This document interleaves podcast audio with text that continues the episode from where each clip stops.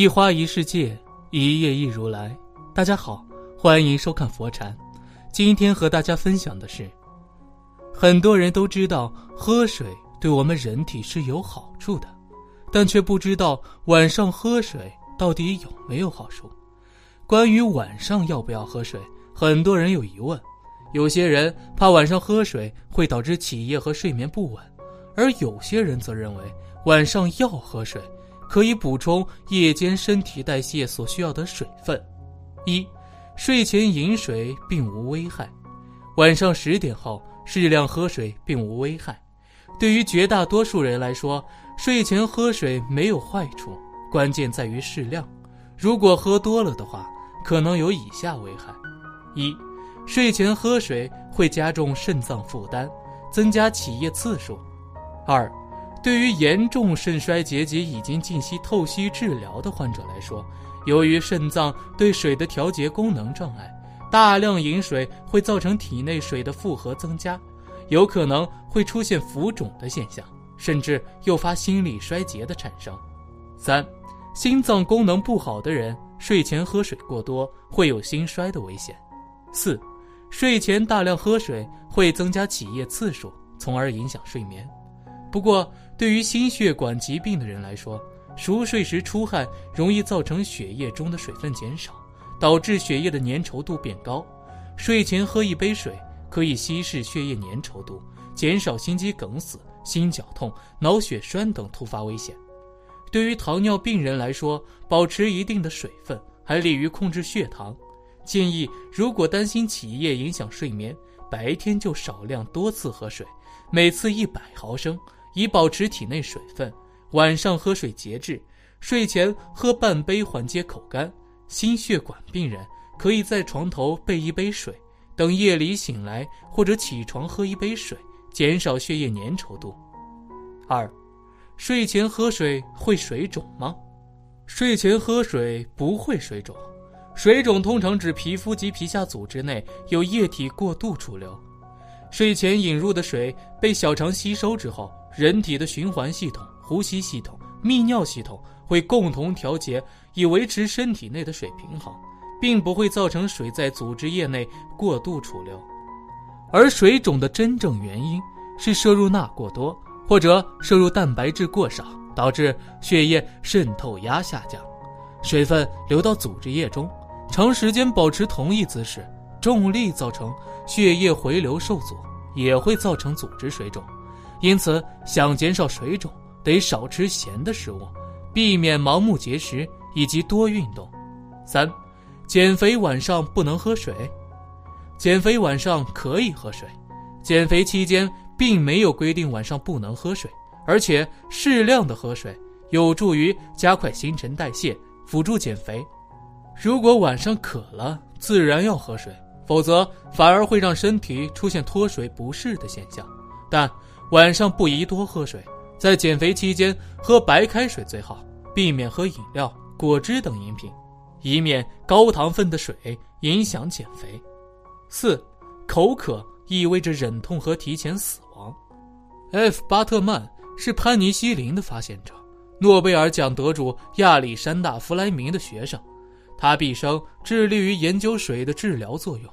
他根据自己多年的临床经验，发现了一个震惊世界医学界的秘密：许多慢性疾病的病因仅仅是身体缺水。他不用药，仅用水就治愈了三千多名患者。巴特曼博士发现，水可以治疗一心脏病和中风，因为水能稀释血液，有效的预防心脑血管阻塞。二骨质疏松症，因为水能使成长过程中的骨骼变得更加坚固。三，白血病和淋巴瘤，因为水能够将氧输送进细胞，而癌细胞具有厌氧的特征。四，高血压，因为水是最好的天然利尿剂。五，糖尿病，因为水能够增加身体内色氨酸的含量。六，失眠。因为水能够产生天然的睡眠调节物质褪黑激素，七，抑郁症，因为水能使身体以天然的方式增加血清素的供应，身体缺水和醉酒一样伤身。当人发生轻度脱水时，思维就开始混乱。更危险的是，一旦脱水，自我感觉的精确评估能力开始下降，其后果相当于醉酒。喝水的方法：喝水不是喝茶，一天喝两到三升水，分多次喝，不是等到口渴时候喝水。尽量喝白开水，而不是碳酸饮料和咖啡。茶、咖啡、葡萄酒和饮料不能代替身体所需的天然水，因为这些饮料虽然含有水分。但也含有脱水因子，特别是咖啡因和酒类，这些物质不仅会清除溶解它们的水分，还会清除身体额外的水分。现代人，包括大多数医生，不明白水在人体中的作用有多么重要。药物可以缓解病情，却治不好人体的衰老性疾病。许多疾病的病因仅仅是身体缺水，身体缺水造成了水代谢功能紊乱，生理紊乱。最终又导致了诸多疾病的产生。巴特曼博士从医多年，经常碰到这种情况：明明是身体缺水发出的信号，急需补充水分，但人们却用化学药品对付这些缺水信号。更不幸的是，这个错误还会持续，身体的病状逐渐发展的越来越复杂，用药越来越多，直到有一天病人死了。这时谁都说不清他究竟是病死的。还是渴死的，这是新的认知模式和新的科学理念。当然，要挑战现代医学得到广泛认同不容易。五，多喝水不如会喝水。会喝水可以分三次：准备一个能装五百到一千毫升水的保温杯放在床头。第一次，临睡前喝两百到三百毫升水；第二次，夜间小便后喝两三口水，大约一百毫升左右。第三次晨起再喝三百到五百毫升，如果担心起夜影响睡眠，白天就少量多次喝水，每次一百毫升，以保持体内水分。晚上喝水节制，水能解决多种健康问题。在现代医学发展史上，治疗人体功能退化性疾病的第一个重大发现就是水的使用，这是一种简单而天然的治疗方法。简而言之。防止脱水就是预防疾病。一般情况下，进入成年后，渴的感觉会逐渐衰退，我们身体内的水分会越来越少。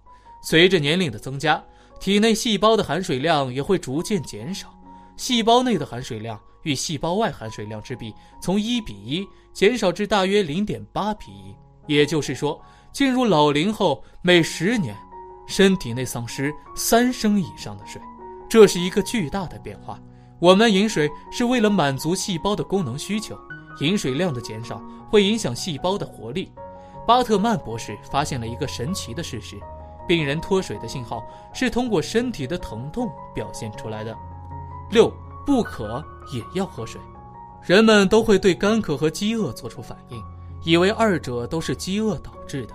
但是人们总是吃固体东西，身体。就需要消化过剩的食物，导致干渴的感觉逐渐占据上风时，才会喝些水。当干渴管理机制发生作用时，人体仅存的水分将会得到调配，并在需要时使用，这会使人体的整体运行机制发生改变，即开始生病。如果人体长期脱水，会导致依赖水分的人体功能暂时关闭或休眠，进而身体脱水的程度越来越严重。某些器官和功能的承受力就会达到极限，水的角色也像人体清道夫，参与新陈代谢和排出废物。水喝的不足，身体的代谢作用会迟缓不顺畅，废物累积在体内会导致便秘、结石等问题，也让人精神变差，容易疲累。如果依赖口渴的感觉去判断喝水，就会引起长时间脱水，主要是引起细胞内脱水。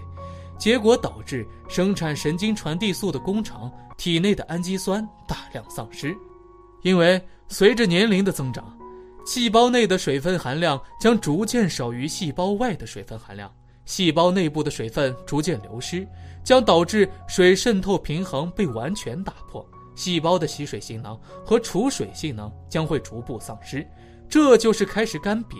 假如老年人体内的水分充足，将会有一个潜在的好处，它能提高蛋白质和酶的活性，由于蛋白质和酶受所处自由水环境的影响，这意味着体内拥有充足的水分，就可以最大限度地预防早衰和所有感官系统的过早退化。仅仅依赖干渴的感觉做出判断，等到口渴才开始喝水，只会带来严重的后果。等待口渴意味着忍受疼痛，口渴竟意味着疼痛，所以我们每一个人在生活中。都要养成一个日常喝水的好习惯。今天的分享就是这些，非常感谢您的收看。喜欢佛禅频道，别忘记点点订阅和转发哦。最后想跟大家说，现在佛禅已经正式开通了 Facebook，所以你只要在 Facebook 里面搜索“佛禅”，点击关注，就可以私信给我了。子木非常期待与大家的互动，在这里你永远不会孤单。